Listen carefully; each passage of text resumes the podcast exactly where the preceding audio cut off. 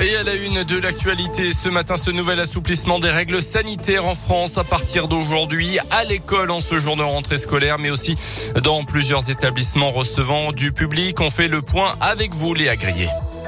Oui, on peut enfin tomber le masque dans les lieux clos soumis au pass vaccinal, les cinémas, les théâtres, les musées, les restaurants, les foires ou encore les salles de sport. Exception dans les transports en commun ainsi que les trains et les avions. On garde aussi le masque là où le pass vaccinal n'est pas requis, dans les entreprises, les magasins, les grandes surfaces ou encore les services publics. Autre changement, un seul test est désormais nécessaire quand on est cas contact et vacciné au lieu de trois. Il est à réaliser à J 2. C'est la même chose pour les enfants en classe, des élèves qui d'ailleurs retirent leur masque dans les cours de récréation à partir d'aujourd'hui.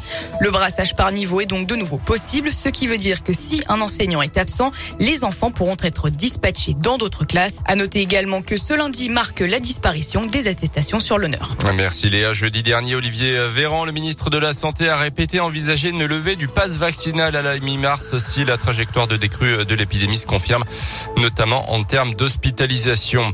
Dans l'actualité également, 33 tonnes de matériel, médicaments et nourriture envoyés en Pologne et en Moldavie pour aider à l'accueil de réfugiés. 400 000 personnes, 400 000 Ukrainiens ont fui le pays depuis le début de l'invasion russe dans le nord-est du pays notamment. À noter ces réunions de crise aujourd'hui pour tenter de stopper ce conflit. Emmanuel Macron tient un nouveau conseil de défense à 11 heures ce matin. Il fait suite à celui de samedi où la France avait décidé de renforcer son soutien à l'Ukraine et de durcir les sanctions envers la Russie. La France va apporter une résolution à l'ONU concernant justement l'aide humanitaire apportée aux Ukrainiens. À 15h, l'Assemblée générale des Nations Unies commencera à débattre d'une résolution condamnant l'invasion de l'Ukraine.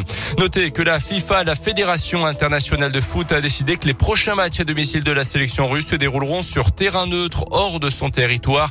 L'hymne et le drapeau russe seront par ailleurs bannis. Une décision inacceptable a déjà réagi le patron du foot en Pologne, dont l'équipe doit justement jouer contre la Russie en barrage au mondial au Qatar dans les prochaines semaines.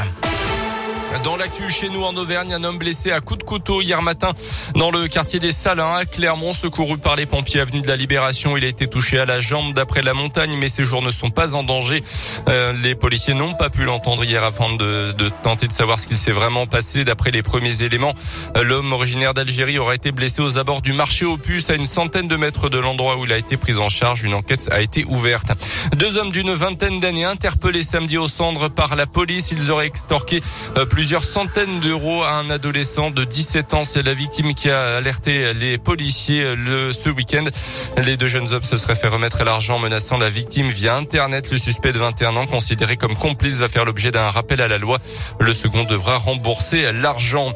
Un accident de parapente hier à Cessa après s'être lancé du Puy de Dôme hier après-midi. Des parapentistes en tandem ont fait une mauvaise chute au moment de l'atterrissage à cause d'une rafale de vent. Le pilote de 58 ans souffre d'une fracture à la jambe notamment. En foot, Clermont tenu en échec hier après-midi au Montpied par Bordeaux. Match nul, un but partout.